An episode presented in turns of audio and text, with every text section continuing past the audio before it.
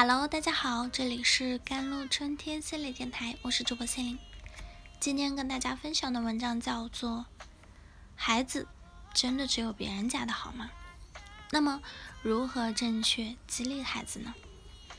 日常生活中，家长时不时会将自己的孩子和别人家的孩子比较。家长本是希望激励孩子，但这种方式真的能正向促进孩子进步吗？这期就让我们了解一下这种比较究竟会为孩子带来什么吧。综艺节目《少年说》中的女孩袁景逸，她在勇气台上喊出了无数孩子的心声。有一个人，他十项全能，他什么都好，就是别人家的孩子。但是为什么别人家的孩子会给我这么大的压力？因为我妈妈在比。在对比，而有趣的是，他妈妈口中别人家的孩子，成绩全校第一的学霸，依然会被自己的妈妈抱怨：“你班里每个同学体育都及格了，而你什么都不行。”似乎什么多么优秀的孩子，都会有一个比自己更好的别人家的孩子。别人家的孩子是孩子们的噩梦。只要无法与别人家的孩子比较，无论孩子怎么努力，都不会得到父母的肯定的。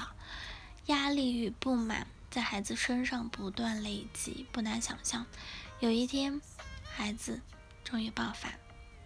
孩子，既然你那么喜欢别人家的孩子，那你让他们当你的孩子好了。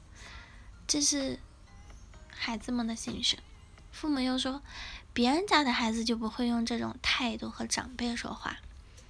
其实，大部分家长只是希望激励孩子上进，通过社会比较，让孩子努力提升自身水平，在学业啊、社交等方面有更好的表现。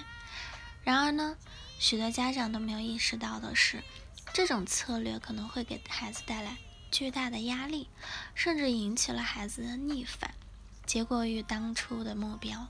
背道而驰，家长表达出来的是好羡慕别人家有那样的孩子，而实际上他们的期待是我希望我的孩子能更好，或者我希望我能够成为优秀的父母，只是被羡慕、嫉妒和焦虑、自责冲击的不知所措了。孩子说着讨厌爸妈和别人家的孩子，其实内心希望的是。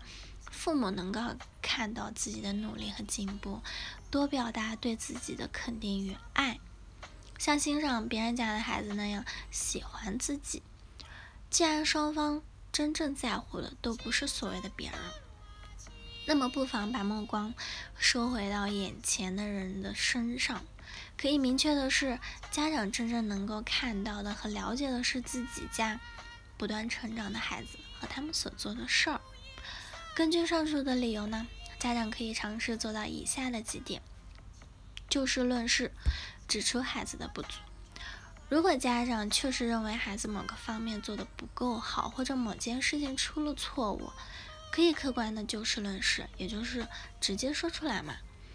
例如，家长可以说：“我看到这次考试中，你因为某个知识点没有掌握，失分很严重。”你的体育的运动能力好像有点差呀，这种描述事实的话，提醒孩子进行相应的调整，而不是说你这次考试考的真差，你真笨，真不如别人家的孩子谁谁谁。那将孩子与过去的状态做比较。第二点就是说，如果家长还是希望找到一个靶子来与孩子的现状进行对比。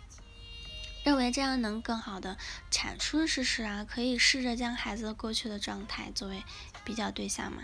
因为每一个孩子的情况和特征都不尽相同，直接将自己的孩子与别人家进行比较的时候，容易忽视的这一事实。二者的学业表现不同，不能简单归因为孩子的不够努力啊。此外呢，与别人进行比较也容易让家长忽视孩子自身的进步。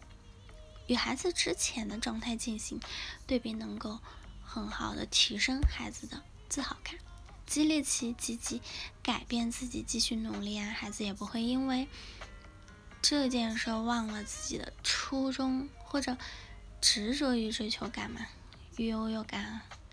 那例如家长可以说：“你的英语发音比以前标准多了。这几次考试因为马虎丢分很严重，以前呢并没有。第三点就是直接表扬了孩子的进步的细节嘛，相比于社会比较的表扬，表扬孩子的某项技能的掌握更能够激发孩子的内在动力。并且无论此后孩子各方面的表现如何，这种激激励的效果都不会消失。例如，家长可以表扬孩子：“你已经会做这个类型的题了，很棒！现在你能用英语演讲了，我为你感到骄傲啊，对吧？”第四点就是缓解自身焦虑的情绪。此外呢，父母可以关注和调节自己的状态。许多父母比孩子更加焦虑。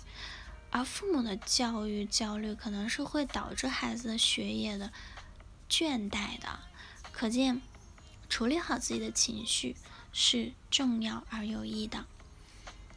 经常被父母与别人家的孩子比较的孩子们，也可以试着用上述的方法评价和鼓励自己，尽力改变自己的社会比较策略，提升自尊。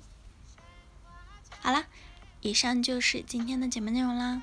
咨询请加我的手机微信号：幺三八二二七幺八九九五，我是 Sally，我们下期节目再见。